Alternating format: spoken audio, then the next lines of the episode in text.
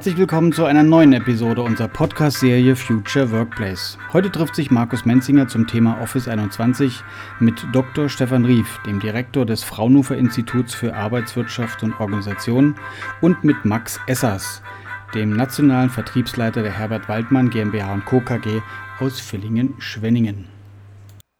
Heute melden wir uns aus Stuttgart. Wir sind heute im Fraunhofer Institut für Arbeitswirtschaft und Organisation IAO ist das Kürzel.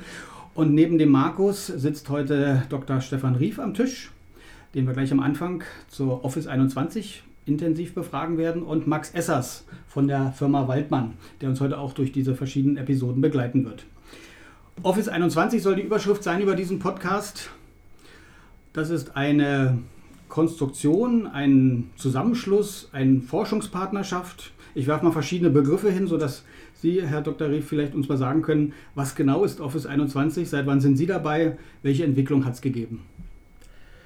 Ja, sehr gerne. Also ähm, Office 21 ist ein Forschungsprojekt, das seit vielen, vielen Jahren läuft, über zwei Jahrzehnte schon. Und ich bin noch nicht ganz so lange dabei, bin allerdings äh, seit, wahrscheinlich seit 2005 aktiv in der Thematik und in dem Projekt mit dabei.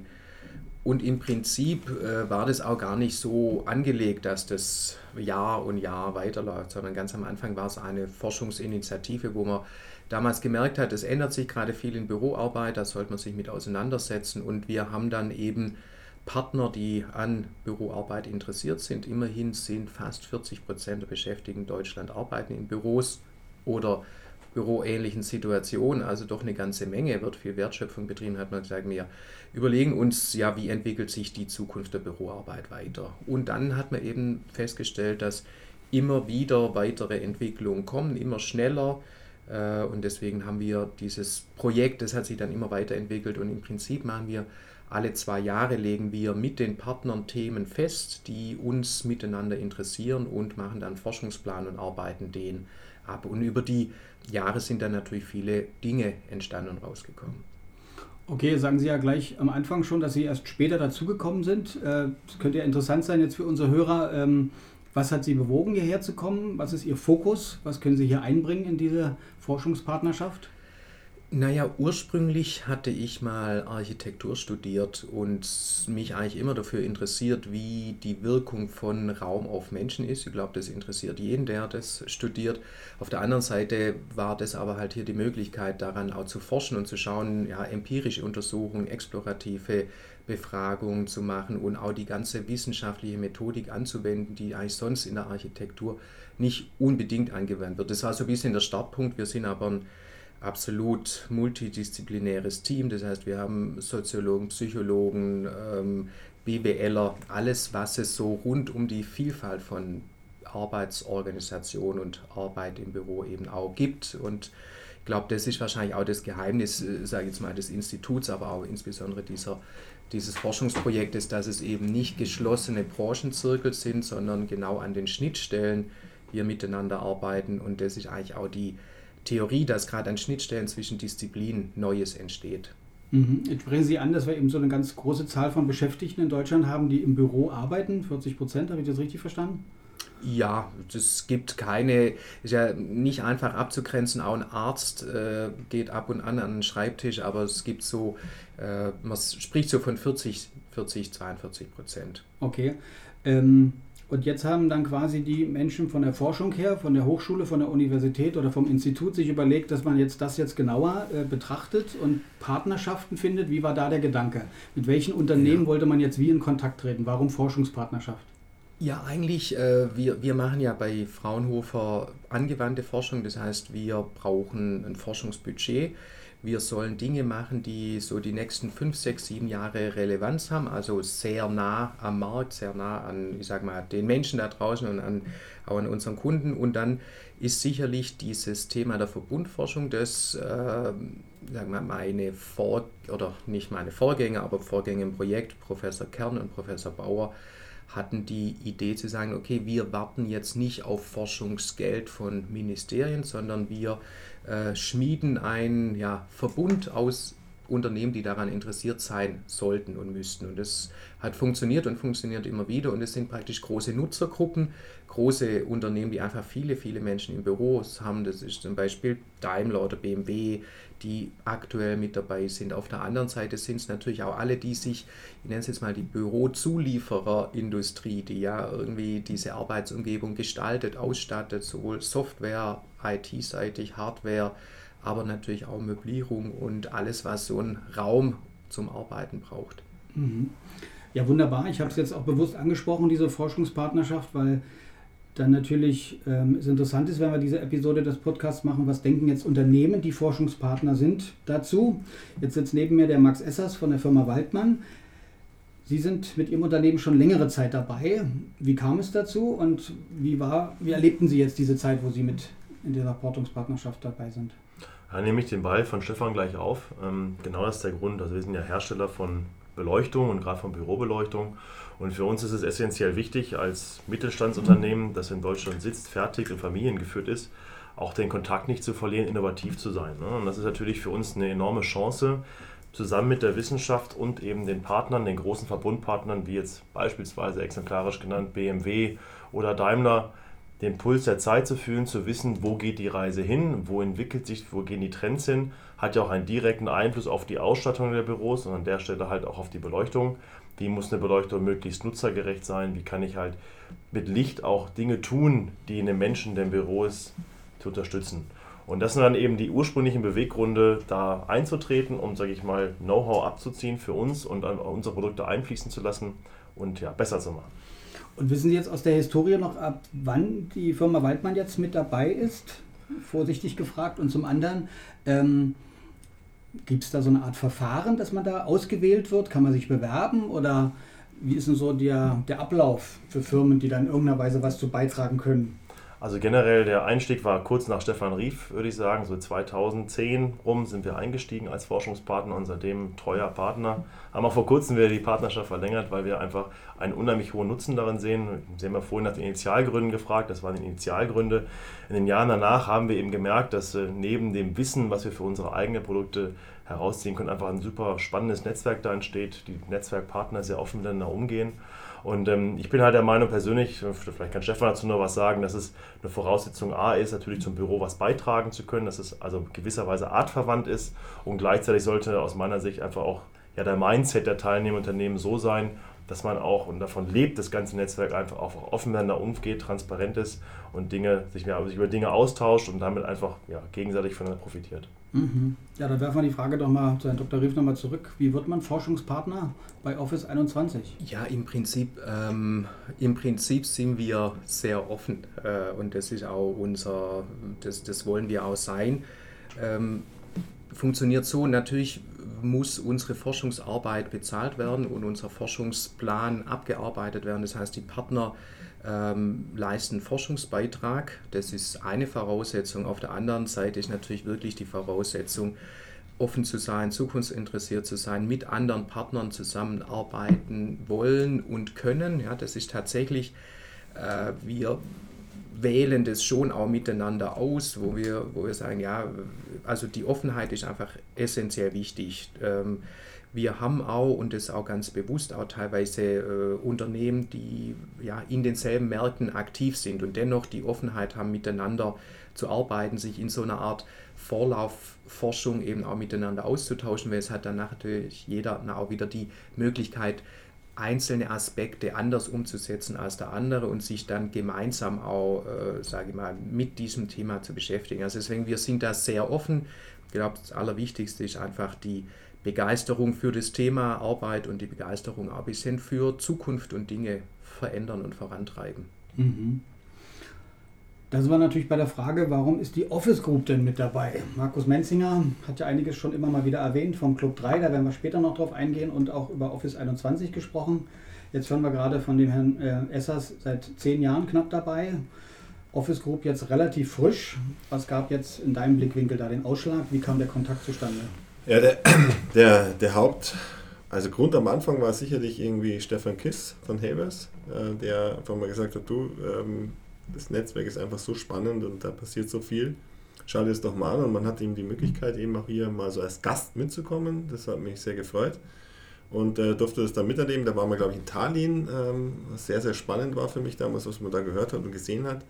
Und was mich schon am meisten beeindruckt hat, muss ich auch genau das sagen, das war wirklich so diese Offenheit der ganzen Gruppe, die da war. Also es war überhaupt niemand dabei, der irgendwie sich zurückgehalten hat in der Diskussion oder sonst irgendwas. Man ist sehr, sehr offen, man geht sehr offen miteinander um und hat dadurch natürlich auch wirklich die Möglichkeit, sich A einzubringen und B aber auch wirklich was mitzunehmen für sich. Und das fand ich einfach, weil es hat mich echt überwältigt, wo ich gesagt habe, was hätte ich nie erwartet.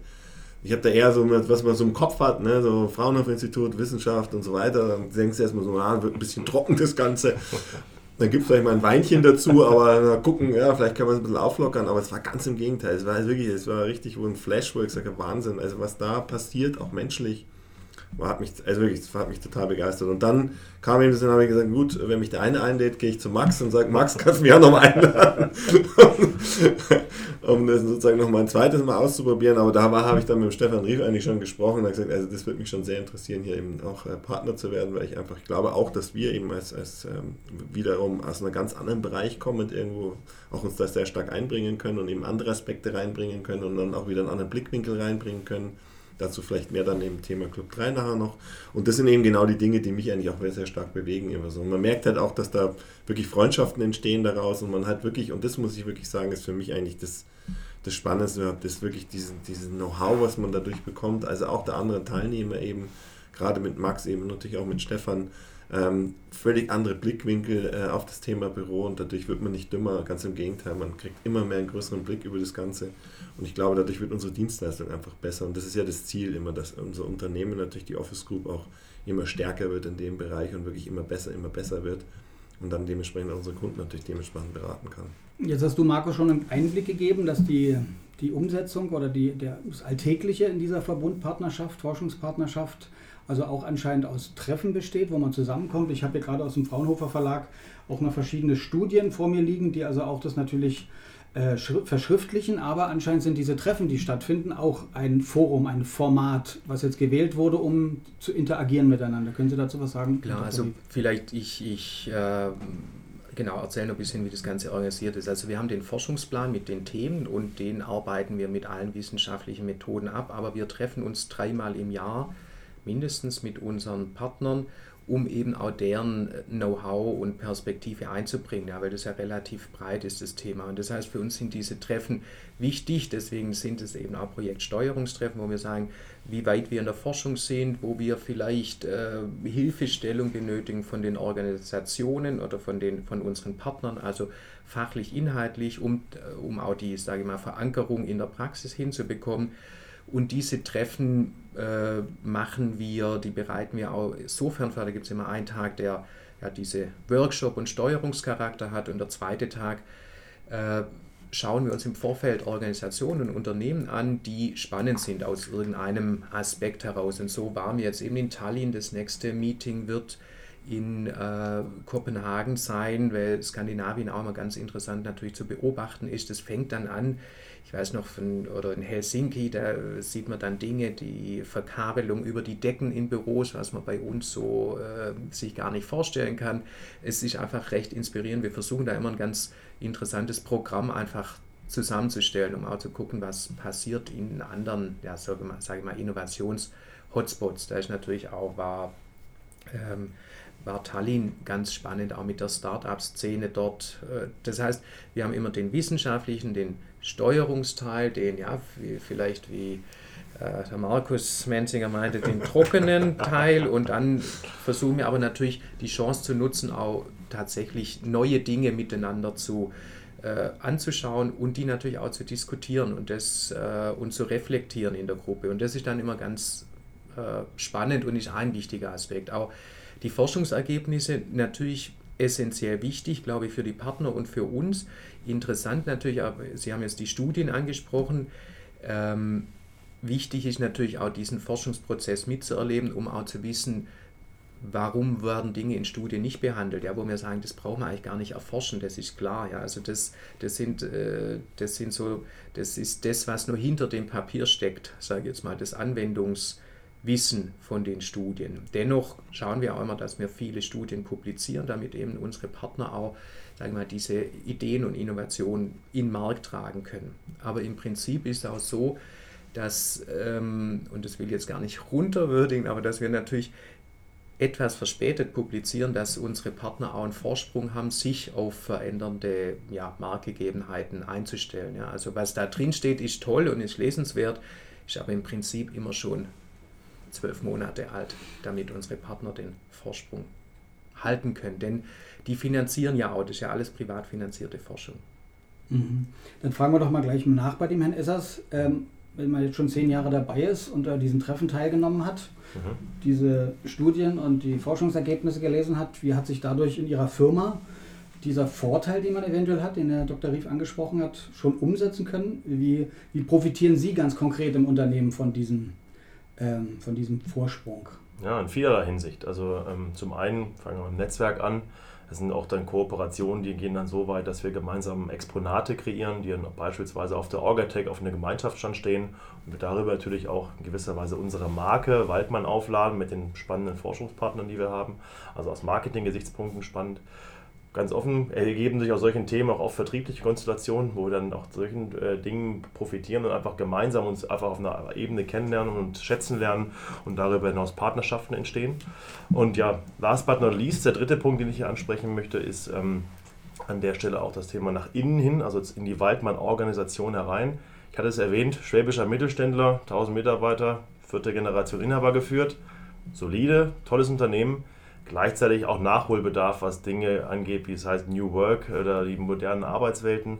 Und auch dort hat sich jetzt einiges getan. Ne? Also klassische Themen, die in Großunternehmen schon lange gang und gäbe sind, wie eine Homeoffice-Regelung, haben durch solche Themen Einzug gehalten. Flexibleres Arbeiten, also auch nach innen in die Organisation rein, neben den Punkten wie Produktentwicklung etc., hat das einen enormen Einfluss auch bei uns auf das Unternehmen Waldmann.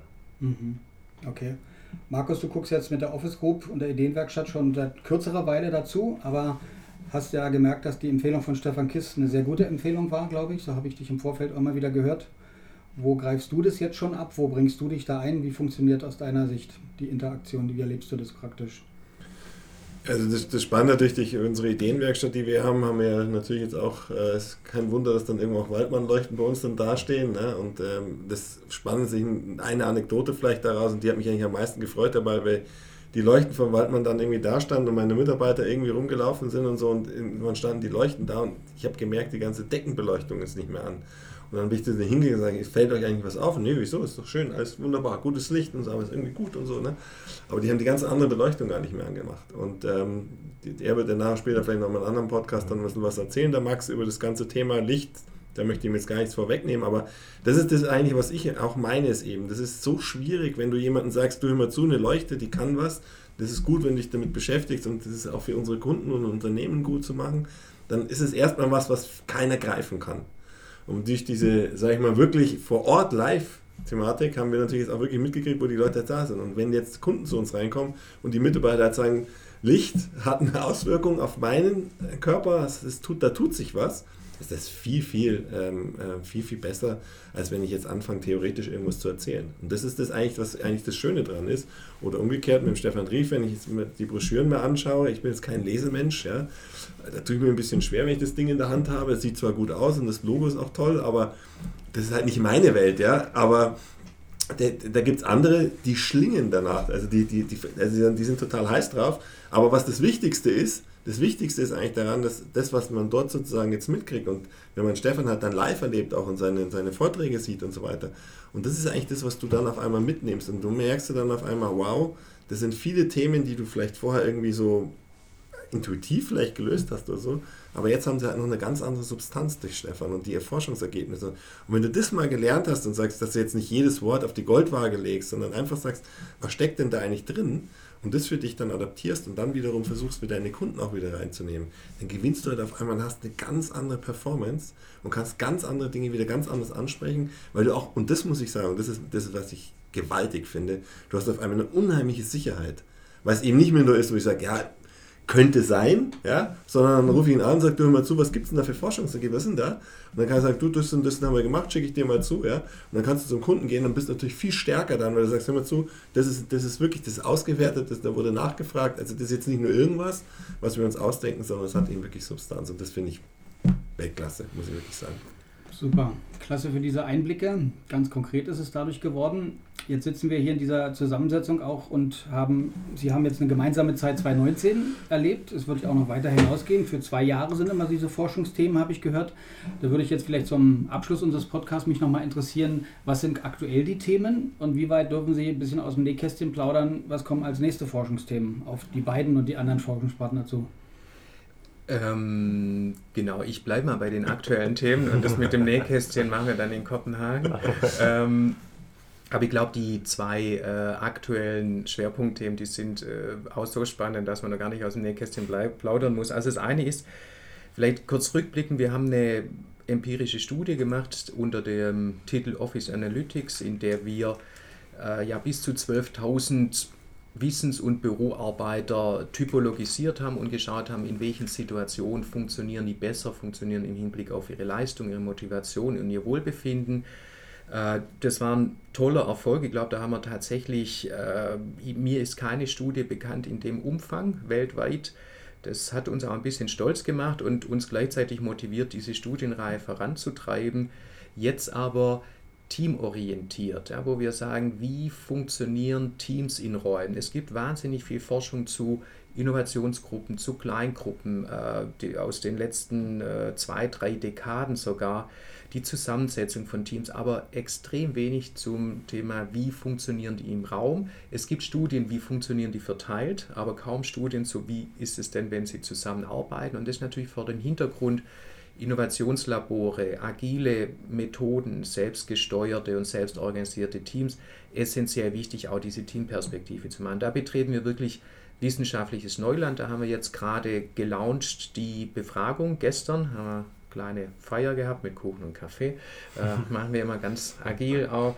Ähm, und aber das, da suchen wir natürlich Teilnehmer, das wird spannend und toll. Und dann, wenn man noch weiter ein bisschen in die Zukunft schaut, dann sind es natürlich genau die Themen, Digitalisierung ist in aller Munde. Wir äh, beschäftigen uns gerade ganz intensiv mit Anwendungsszenarien miteinander, wie Räume, also äh, über Sensorik und über Feedback praktisch Menschen besser machen. Also das heißt, wir nennen es dann kognitive Systeme. Ja, das ist so ein bisschen noch weiter als die Smart Buildings gedacht, in denen es ja eher so aus Facilities-Prozessen geht.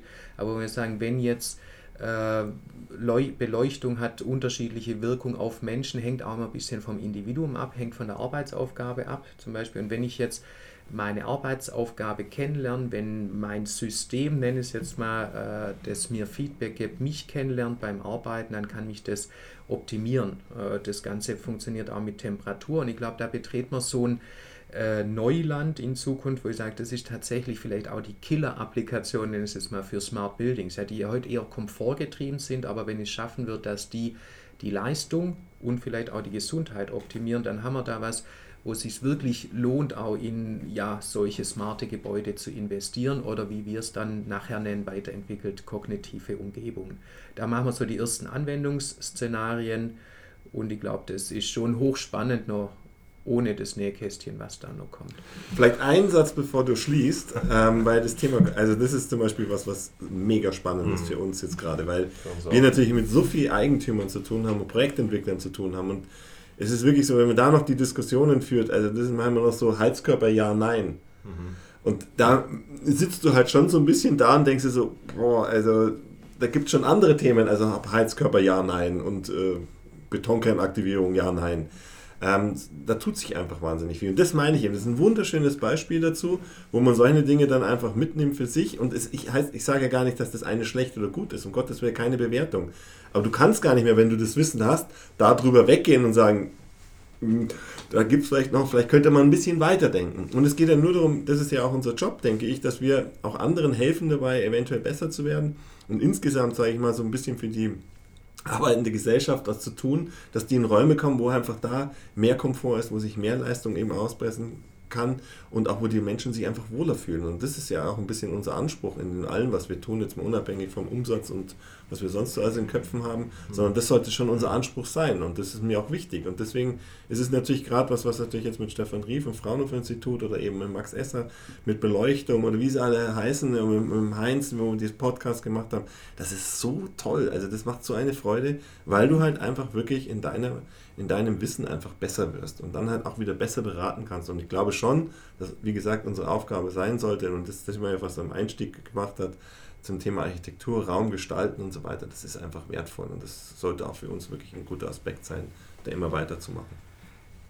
Vielleicht Markus, weil du jetzt so ganz oft meinen Namen erwähnt hast, was natürlich toll ist, ähm, aber äh, hinter dem Ganzen steckt natürlich auch tatsächlich ein Team mit Dennis Stolze, Mitya Juritic, Ann-Christine Kraumann, Jörg Held und so weiter. Wollte ich nur sagen, falls, falls die den Podcast mal hören, ja, das, also, äh, das, das kann ich selber gar nicht alles leisten. Nein, es ist auch nicht, ist auch nicht personenbezogen gemeint, sondern aber natürlich klar haben wir jetzt einen, einen engeren Bezug zueinander, deswegen Verzeihen mir bitte die anderen, wenn ich die jetzt nicht alle erwähnt habe, aber klar, natürlich. Einen letzten Satz möchte ich auch noch hinzufügen. Ähm, Stefan hat ja vorhin die schöne Steilvorlage mir rübergespielt und Markus hat es dann weitergeleitet. Jetzt muss ich noch verwandeln. Ähm, das Thema, was er so angeteasert hat, angeschnitten hat, äh, Thema kognitive Umgebung, ich meine Beleuchtungsniveaus, die auf Menschen eingehen. Und das ist ja genau das, was ich ja, worauf ich vorhin hinaus wollte. Jetzt sind wir ja sehr konkret jetzt schon geworden. Mit solchen Themen müssen wir uns natürlich auch beschäftigen. Und wie, wie der Markus ja auch gesagt hat, was wir in einer weiteren Podcast-Reihe noch näher beleuchten werden, von den Themen her, einfach um zukunftsfähig zu sein, einfach am Schluss, und das finde ich einen ganz, ganz wichtigen Satz von Markus, im Endeffekt machen wir es ja auch für den Nutzer, für den Mensch, der hinterher arbeitet, dass es dem auch gut geht.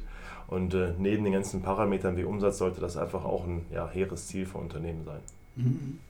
Ja, vielen Dank, meine Herren, dass wir jetzt mal das Thema, was ist das eigentlich diese Office 21, wer gehört dazu, wer verantwortet das und einige Namen wurden jetzt schon genannt, die noch alle dazugehören. Das ist wunderbar. Lassen Sie uns an dieser Stelle mal einen Punkt setzen, aber ich glaube, es wurde schon deutlich, dieses Netzwerk hat noch verschiedene Ausprägungen und darauf werden wir dann in der nächsten Ausgabe des Podcasts zu sprechen kommen. Vielen Dank für die Aufmerksamkeit. Herzlichen Dank für Ihr Interesse an der Podcast-Serie Future Workplace. Weitere Informationen zur Ideenwerkstatt und zur Office Group finden Sie unter www.ideenwerkstatt.immobilien bzw. www.office-group.immobilien.